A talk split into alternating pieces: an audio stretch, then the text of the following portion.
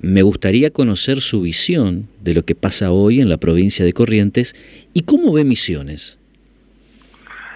Bueno, yo veo, justamente ahí pues se puede trazar un paralelo y un contraste enorme que existen entre dos provincias. ¿no? Yo visito seguido Misiones porque no solamente tengo amigos ahí, sino que es una provincia vecina que está muy cerca y admiro su belleza natural y sobre todo el trabajo que vienen haciendo los misioneros. ¿no?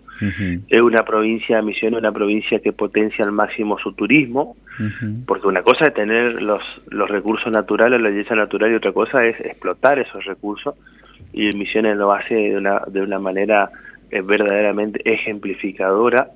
Este, me, yo una vez me quedé con una frase y eh, estando paseando por Posada con mi familia, mm. en un momento hablo con mi secretario de Desarrollo Económico en su momento, le digo, mira, esto es increíble, le digo, este, eh, yo no sé, este, estoy acá, estoy paseando por Posada y esto parece, parece Los Ángeles, en realidad, le digo, no conozco, no conozco Los Ángeles, pero va a ser como Posada, le digo yo, porque realmente el trabajo que se ha hecho en todo lo que sea la costanera, el acceso el, acceso norte o el acceso desde la zona al aeropuerto, este, cuestiones ahí que estuve recorriendo los lugares verdaderamente estoy, las autopistas, hoy por ejemplo, fíjate, hoy tenemos un proyecto con la Federación Económica de Corrientes y también las emisiones, de tratar de llevar la autopista que llega a Paso de los Libres de Ruta 14 hasta San José Y, y, seguir y seguir conectar Posada, pero en realidad los misioneros ya no está, ya están por llegar al, a la frontera con a la frontera, al límite con Corrientes,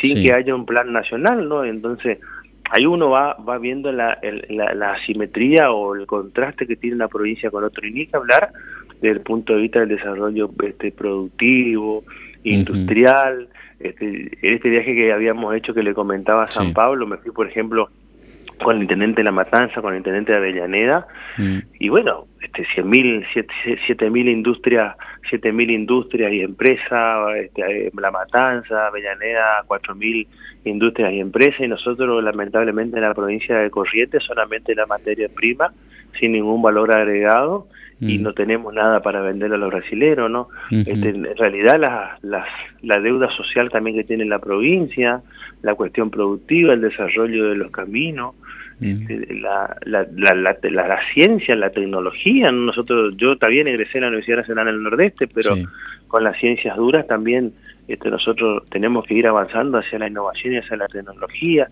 Hay una enorme deuda pendiente. Fíjate una otra característica. Nosotros estamos empezando a construir ahora 120 viviendas en Paso de los Libres con el Procrear directamente con Nación. Una de las cosas que me comentaba el, por, el, por el hoy ministro Santiago Maggiotti, que en su momento era secretario, este que decía que el procrear no tiene éxito en Misiones porque el Instituto de Vivienda de la provincia, todo el mundo se aboca al, al, beneficio y a los programas que entrega el Instituto de Vivienda de la provincia de Misiones.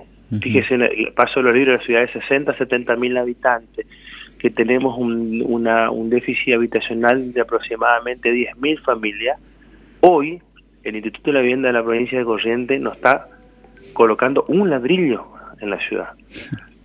o sea, el Invico, el Invico correntino no pone un ladrillo. Hoy no, hoy no hay un ladrillo. La última, la última 150, 100 viviendas, perdón, 100 mm. viviendas que se entregaron fueron, fue en el año 2019 y se habían empezado a construir allá por el 2016. Eh, y se había anunciado en su momento cuando se entregó esta vivienda 150 viviendas más y jamás se colocó un ladrillo. Hoy no hay un plan de vivienda, un programa de vivienda no solamente en Libre, sino que prácticamente en toda la provincia. Entonces la verdad que estamos hablando de un contraste enorme eh, que precisamente eh, si hay algo que uno puede no, no puede eh, enorgullecer, orgullecerse del gobierno provincial. Mm. Puede hablar con cualquier intendente de la provincia corriente de las 74 localidades y te puede decir en forma detallada que lamentablemente los, los grandes problemas y reclamos de la gente son de cuestiones de competencia provincial. Mm. El agua, la, el agua, la, extensión de red de agua, de cloaca, la salud, que está centralizada en la provincia, en la capital, Paso Libre está a 400 kilómetros, por citar una localidad, y ni que dar toda la costa del Uruguay. la vivienda que te mencionaba recién, problemas de seguridad también, ni que hablar los problemas de acceso a la justicia también que se tienen, ni que hablar también de la intromisión del poder político en la justicia. Mm. Este, eh, la verdad que hay muchas cuestiones, muchas deudas pendientes, eh, que lógicamente que hablan de, otra provincia absolutamente distinta a la de Misiones. Eh, ¿Lo puedo tutear? Sí, por supuesto, Tincho me dicen a mí. Por eso.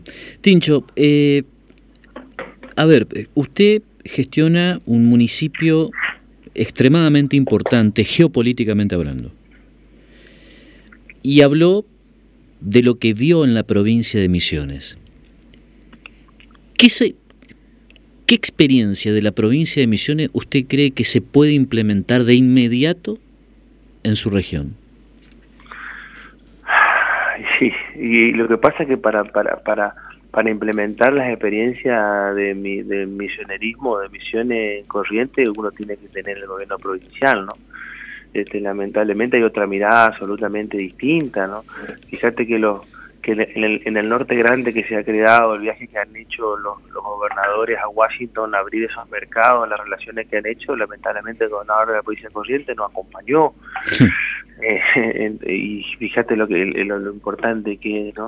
Este, no, y aparte una, una provincia riquísima, nosotros no tenemos el turismo desarrollado, eh, tenemos, por ejemplo, en Santa Lucía, la región de, lo que es lo que es la producción de horticultura bajo invernadero más grande de Sudamérica y sin embargo no logramos esto este, que, sea también una, un, un, componente de desarrollo eh, por lo menos de la región, no solamente son algunos particulares que terminan explotando esta, esta situación, el tabaco en su momento en Goya, este, el limón hoy en, en Bellavista, no logran, no logran ser la hierba en, lo que es Virasoro, Santo Tomé, la forestación, nosotros tenemos la provincia con mayor superficie forestal y sin embargo no logramos agregarle valor a la madera.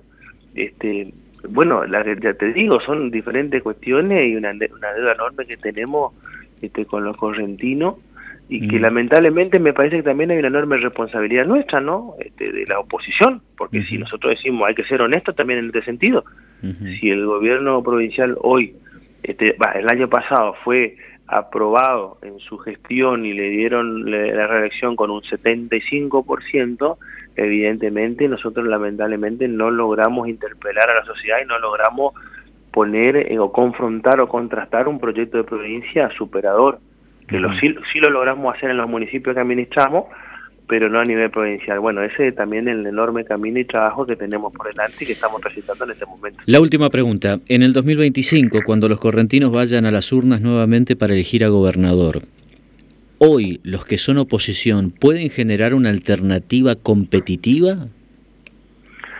Estoy convencido que sí, y estamos trabajando para eso, como le decía.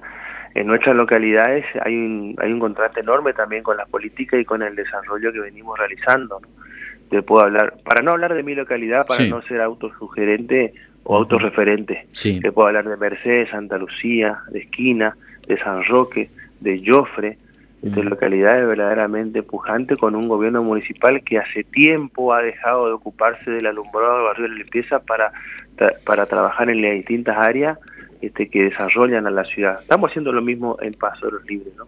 Apostamos al desarrollo y queremos también trabajar con el sector privado.